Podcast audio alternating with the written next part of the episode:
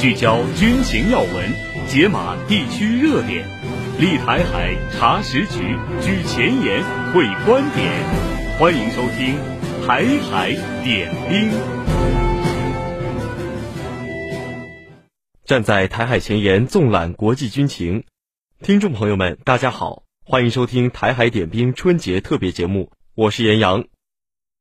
春节期间，我们将带领大家一同回顾二零二三年十大大陆军事新闻和十大国际军事新闻，同时还要带领大家走进秘密兵工厂、航空工业历史博物馆、二零二三天津直播会，一起军事探秘。今天我们将继续有请原国防大学副教授、江苏海院士官学院院长、海峡之声特约军事观察员袁周老师和我们一起来解读二零二三十大国际军事新闻下集。在这一年中，多个大国卷入了军事冲突，深刻影响了国际安全格局。下面我们来回顾一下2023年发生的重大国际军事新闻事件。我们来关注美英澳潜艇合作引发国际社会担忧。2023年3月13日，美国总统拜登、英国首相苏纳克和澳大利亚总理阿尔巴尼斯在美国加州圣迭戈海军基地就美英澳三边安全伙伴关系举行会谈。并公布了为澳大利亚配备核潜艇计划的细节。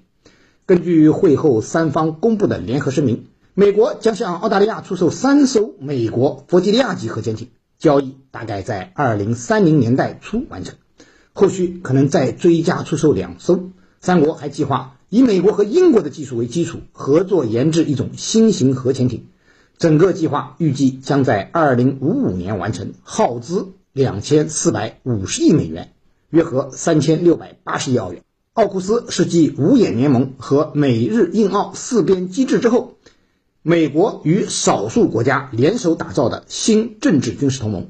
二零二一年九月十五日，美英两个拥有核武器的国家以帮助澳大利亚海军建立核潜艇部队为由，宣布建立所谓美英澳三边安全伙伴关系，简称奥库斯联盟。自宣布成立奥库斯以来，美英澳三国小动作不断，持续推进三国潜艇合作计划。澳大利亚装备和部署核潜艇，并发展相关核技术，将对本地区乃至全球地缘政治产生极其恶劣的影响，对全球和亚太地区的安全构成严重冲击，给国际核不扩散机制和机构全面保障监督体系带来严峻挑战。在当前，诸多地区热点防扩散问题尚未解决的背景下，美英澳潜艇合作势必刺激其他无核国家，并为相关问题的政治外交解决带来灾难性影响。不仅如此，英美澳核潜艇合作还将严重损害南太平洋无核区条约精神，破坏东盟国家建立东南亚无核区的努力，并对国际战略平衡与稳定带来深远的负面影响。美英澳潜艇合作事项事关全球战略稳定、国际安全秩序、地区和平稳定以及全球防扩散体系，其负面效应非常巨大。去年十二月，国际原子能机构理事会在奥地利维也纳召开第十一次会议，美英澳潜艇合作问题正式列入机构会议议程。美英澳核潜艇合作问题正式列入国际原子能机构会议议程。表明了国际社会对该计划造成的恶劣影响的普遍担忧。我们来关注芬兰正式加入北约，成员国增至三十一个。二零二三年四月四日，北大西洋公约组织在其位于布鲁塞尔的总部举行了芬兰加入北约仪式，宣布芬兰正式成为该组织第三十一个成员国。二零二二年五月，芬兰和瑞典携手申请加入北约。但遭到土耳其和匈牙利反对。经多轮谈判，二零二三年三月底，芬兰获得了所有三十个成员国的同意，并宣布四月四日正式入约。加入北约将标志着芬兰打破了维持数十年的中立，成为北约这个世界上最大军事联盟组织的一员，无疑会增强北约在北欧地区的军事实力。这对于俄罗斯构成了极大的安全压力和威胁。国际地缘战略局势也会因此变得更加复杂。对于芬兰来说，加入北约主要有以下几个方面的好处：首先，芬兰极大地迎合了美国北约扩容，以围堵遏制俄罗斯的战略目标，从而使芬兰可以在国际上获得更多的美国的支持和帮助，增加了芬兰在西方世界的影响力。作为加入北约的回报，芬兰不仅可以参与北约的军事采购计划和军事技术合作项目，而且还可以加强其和其他北约成员国之间的经济合作，从而在北约内部获得更多的商业机会和财政支持。这些都将进一步推动芬兰的经济发展。其次，芬兰将享受到北约提供的集体安全机制，从而使国家安全得到进一步的保障。长期以来，芬兰之所以采取中立立场，就是想在美俄之间搞平衡，两边不得罪，从而保证自己的国家安全。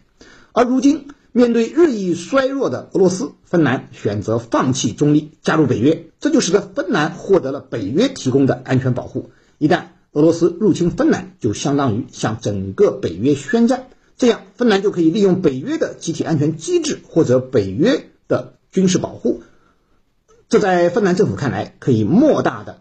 减轻自己因改变中立立场走向全面反俄道路带来的安全压力。凡事有利就有弊，芬兰加入北约最大的弊端就是得罪了俄罗斯，恶化了其周边安全环境。俄罗斯会将加入北约之后的芬兰视为重大威胁，在面对芬兰的方向会增加军事存在，使芬兰的边境局势变得日益紧张。一旦北约和俄罗斯之间真的爆发冲突，芬兰很可能成为第一个挨打的对象。此外，由于北约对各成员国军事发展水平有规定的标准，所以加入北约之后的芬兰在军事上要达标，可能还得增加军费投入。这样的话，芬兰的经济可能会受到一定的影响，会加剧芬兰的财政压力。另外，由于芬兰对于加入北约国内有不同的声音，因此加入北约之后，芬兰国内矛盾可能会加剧。如何解决在加入北约问题上各党派之间的矛盾分歧，对芬兰政府也是一个巨大的考验。我们来关注俄罗斯暂停新削减战略武器条约。二零二三年二月，俄罗斯宣布暂停新削减战略武器条约，美俄之间仅存的双边核军控条约名存实亡。新削减战略武器条约又称第三阶段削减战略武器条约，是二零一零年四月八日美俄双方在捷克首都布拉格签署的一项条约，旨在控制美国和俄罗斯之间的核武器数量和部署情况。根据条约规定，美俄双方将限制部署在陆地基地、潜艇和轰炸机上的核弹头数量，以及核武器的发射器数量。同时，双方也将接受透明度措施。例如，交换核武器库存信息和互访核设施等。美俄中导条约于二零一九年失效后，这一条约成为两国间唯一的军控条约。它的存续不仅关系到美俄两国的战略安全，而且对世界和平与稳定都有着重要的影响。首先，新削减战略武器条约维持了美俄之间核武器数量的控制和减少。限制了两国洲际弹道导弹、潜射弹道导弹、重型轰炸机的数量和部署地点。该条约有助于促进全球裁军进程，缓解全球范围内核武器的威胁，为全球和平稳定创造了更为有利的环境。其次，新削减战略武器条约使美俄之间建立了更加稳定和可预测的战略关系，有助于降低两国之间的紧张关系，缓解地区冲突和危机。其三。新削减战略武器条约还包括了一系列核武器的监管和透明机制，包括对各类核武器的技术方法和数据交换等规定，有助于增强双方互信，减少误判和意外事件的发生。总而言之，新削减战略武器条约的签署有利于推动全球核裁军进程，缓解全球范围内核武器威胁，促进全球和平稳定。这对于维护世界和平、稳定、繁荣都有着重要的意义。在特朗普政府时期，美国曾考虑退出该条约，但最终没有采取行动。而拜登政府则表示将延长条约的有效期至二零二六年，并有意寻求进一步的核武器裁减谈判。二零二三年二月二十八日，俄罗斯宣布暂停履行新削减战略武器条约。二零二三年三月三日，俄罗斯驻英国大使安德烈·克宁表示，如果美国放弃在战略上超越俄罗斯的目标，俄罗斯就有可能重新履行新削减战略武器条约。美欧与俄罗斯长期存在结构性的矛盾，双方都将相关领域的军控谈判作为重要的博弈手段。俄罗斯暂停履行新削减战略武器条约，折射出当前国际安全环境正经历冷战以来最深刻的变化。切实维护建立在国际法基础之上的国际军控体系，维护全球战略稳定与世界和平，已成为摆在国际社会面前的重要现实课题。大国博弈，风云变幻。当前中美关系正面临建交以来异常严峻复杂的局面。现代战争剑拔弩张。当地时间十九号至二十号凌晨，顿涅茨克和卢甘斯克均遭到乌克兰军方的炮击。站在台海前沿，纵览国际军情，这里是台海点兵。台海点兵春节特别节目，欢迎您继续收听。听众朋友，鹰击长空，大国重器亮剑空天，地面进展，现役装备惊艳亮相，主题展示与王牌飞行员零距离。从雏鹰到雄鹰，飞行学员经历怎样的重重考验？今天我们一起打卡二零二三年空军航空开放活动——长春空展。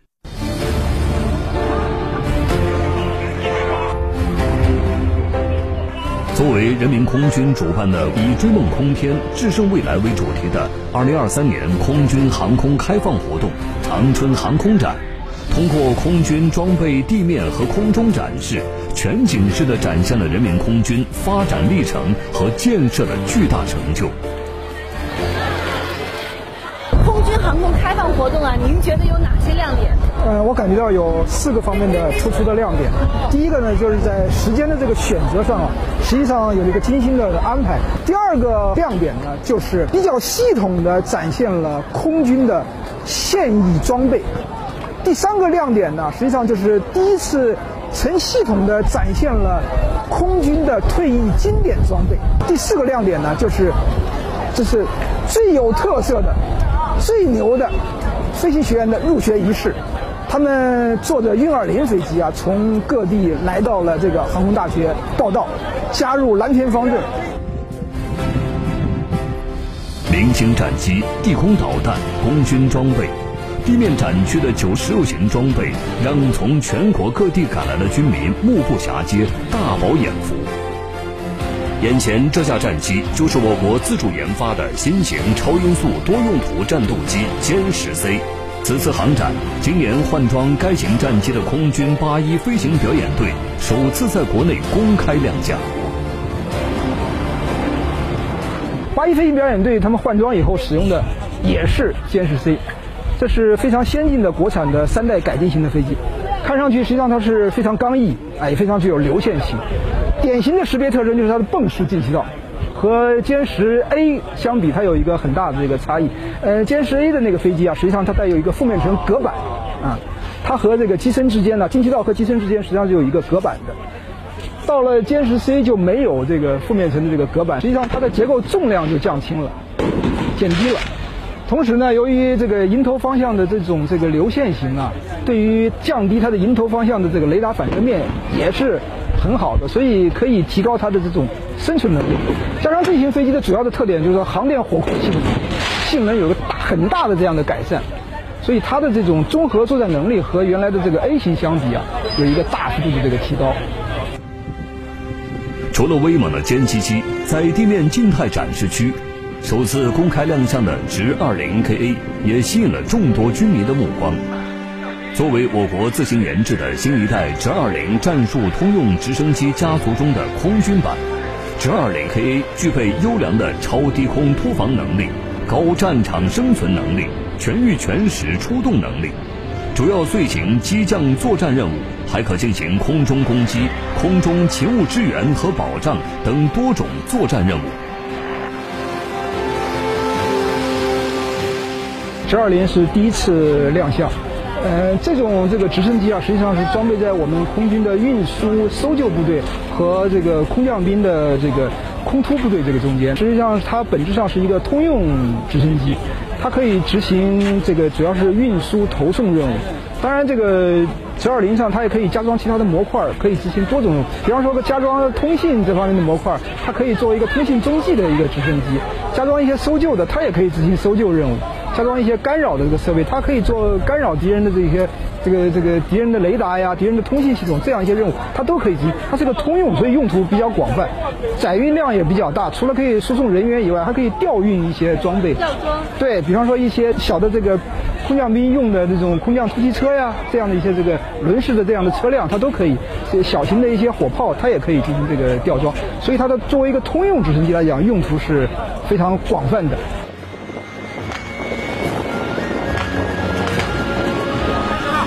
值得一提的是，直二零 KA 还搭载特种部队进行了反恐演练，反恐演练展现出了精湛技能和强大气势，把现场的氛围推向高潮，也让直二零 KA 的热度飙升，成了不亚于歼二零的明星装备。在整个地面静态展区，像这样的明星还有很多。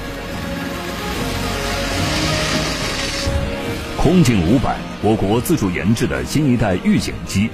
该型预警机是新型中型全天候多传感器空中预警与指挥控制飞机，主要承担空中巡逻警戒及指挥控制任务。在作战的过程中，预警机是大脑神经中枢，地位非常重要。它最显著的特征就是这个后背上顶的这个大大锅，就是它的就是它的这个雷达。因为预警机啊，实际上你看它装在飞机上，相当于什么呀？相当于把雷达从地面升到空中了。雷达有一个这个非常重要的一个这个特征啊，它的电磁波的传播容易受到地面障碍物的这样的影响。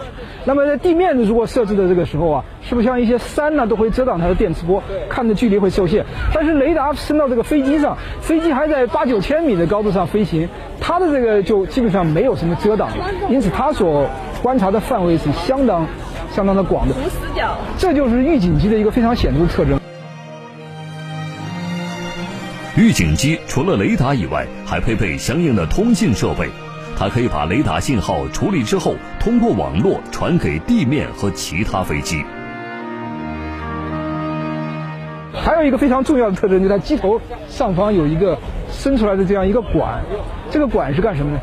空中受油。现在它可以在空中呢，就不受这个时间的这个限制了。它可以在空中，其他运运油二零给它加油，它可以在空中飞很长的这个时间。到运油二零，外景军迷未来和现场的所有观众一样都很兴奋。二零二二年空军航空开放活动长春航空展的新闻发布会上，空军首次公布运油二零、歼二零、歼十六三机同框照片。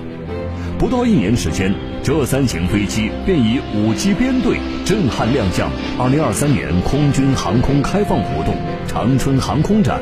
全方位展现体系能力。三机同框的画面震撼现场，运油二零已经释放出两根加油管，空中加油后旋进行低空通常，可以看出机群编队姿态非常稳定。这是运油二零与歼二零、歼十六组成体系编队，首次公开加油展示。这些来源于实战的科目。体现了人民空军越来越开放自信的姿态，而在实际加油过程中，飞行员之间密切配合，不断修正战机姿态，寻找平衡点，这对于技术水平和心理素质都是极大的考验。现在是运用二零正在释放红外干扰弹，干扰弹耀眼的绚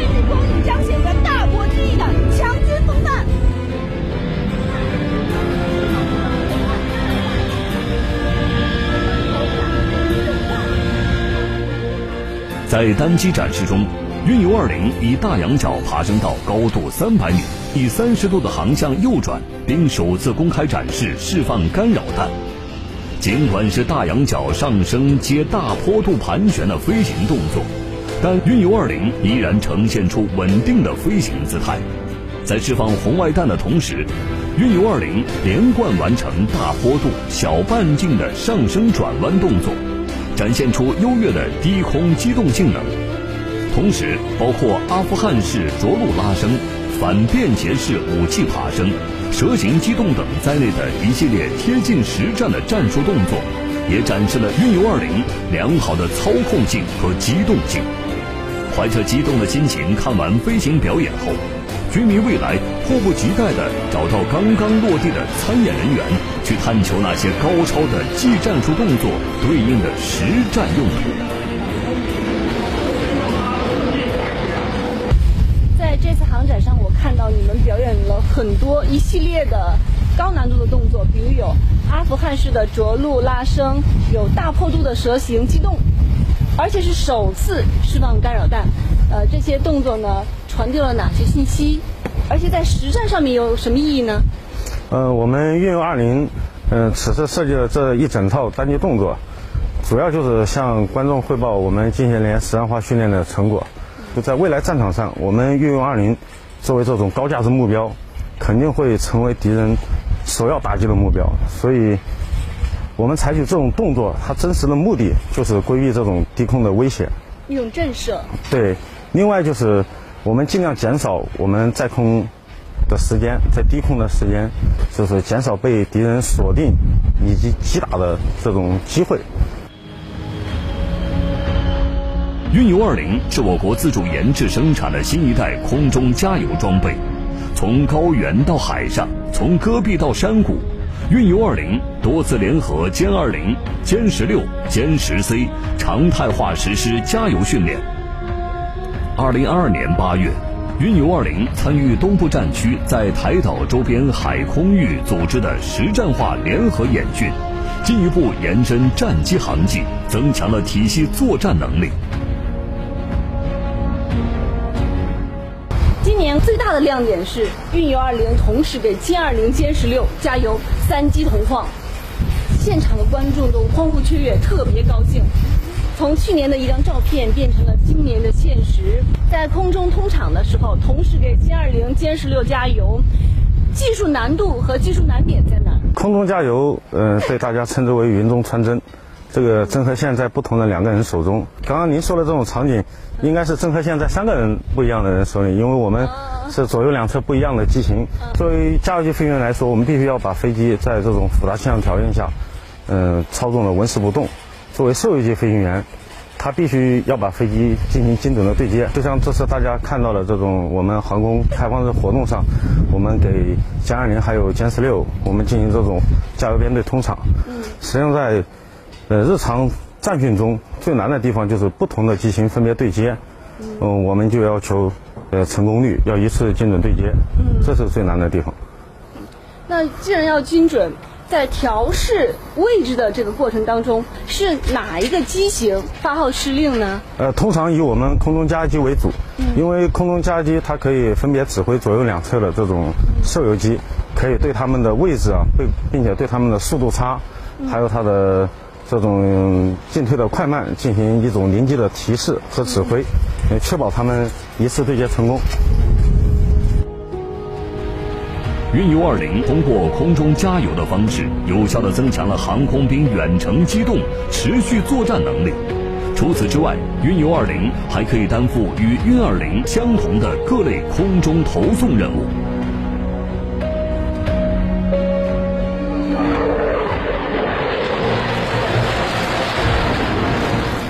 作为受油机，同样也是二零家族成员，歼二零在本届航展上也有出色的表现。现在是大国重器歼二零正在做高难度的动作，大仰角拉升，横滚两周，横滚两周，往斜下方俯冲，连续三个高难度动作，歼零圆满的完成了。灰色涂装，压抑布局，歼二零战机是我国自主研制生产的新一代隐身战斗机，它的机身线条流畅优美，在态势感知、信息对抗、协同作战等多方面表现卓越。当然，好的装备更需要出色的飞行员。飞机的运动它有六个自由度，比如说您向左压杆的时候，飞机啊就会绕着它的纵轴向左滚转。滚转。对，向前推杆的时候呢，飞机就会下俯。对。俯冲。对，向后拉杆的时候就会上仰。仰角拉伸。对，仰角拉伸，对，是这样的。然后您那啊，这这是滚转，往左滚转。对。怎么是筋斗呢？怎么才可以筋斗？做筋做筋斗的话，是一个这个垂直面的一个机动。这样的话，您看，先向下俯冲积累能量，是吧？然后向后拉杆，机头就向上走，然后一直保持这个拉杆，它就会在这个垂直面。对，翻个筋斗。啊，就这么简单。现在可以看到天空地面了。嗯，滚转。好。哇哇，真的在滚！二、三圈。三圈。四周。四周。哇，好刺激啊！现在是正飞还是倒飞？倒的。倒的，赶紧修正。您在向着地面俯冲呢。啊。您刚刚滚得很好，就是滚转动作做得很好，啊，滚得很快，但是呢，就是没有还原，没有还原。我们一般还原的时候要注意有一个提前量，对。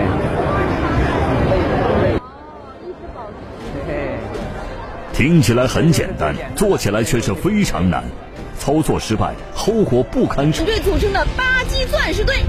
飞机与飞机之间的间距只有三米，它是被世界各国飞行表演队称之为“大机群”、“超密集”的魔鬼编队。巴基钻石筋斗，这是红鹰飞行表演队的招牌动作。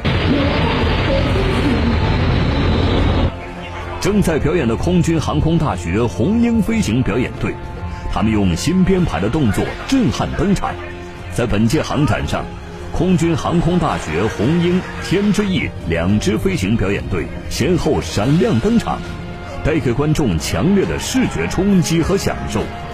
这两支飞行表演队的成员全部来自教学训练一线。为了更深入地了解飞行员的成长过程，军迷未来找到了空军航空大学红鹰飞行表演队的队长张立斌，他有着丰富的教学训练经验。多年来，把一只只稚嫩的雏鹰培养成羽翼丰满的雄鹰，翱翔蓝天。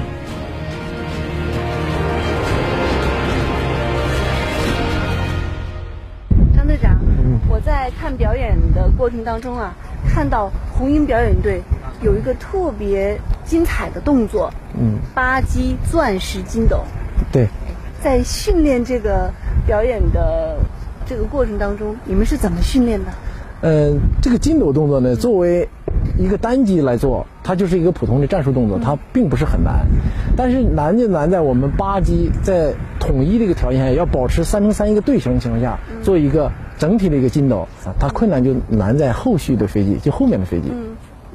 这个我们这个飞机呢，它作为一个教练机来讲，它和战斗机不同，就是剩余推力稍小，所以说这后面的飞机呢，它操纵难度就比较大。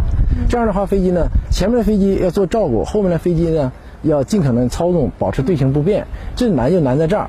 这样的话，我们就需要我们表演队员专项的去融合、去训练。为期五天的二零二三年空军航空开放活动——长春航空展圆满闭幕。歼二零、运油二零、歼十六等战机展翅长春。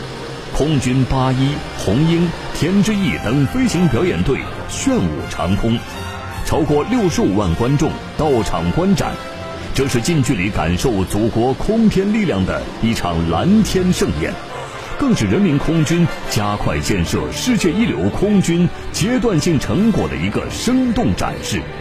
空军战机和新型装备交相呼应。在历史和现实的映照中，折射出人民空军在战斗中成长，在新时代加力奋飞的光辉历程。好了，各位听众，以上就是今天台海点兵春节特别节目的全部内容，感谢您的收听，我们明天再见。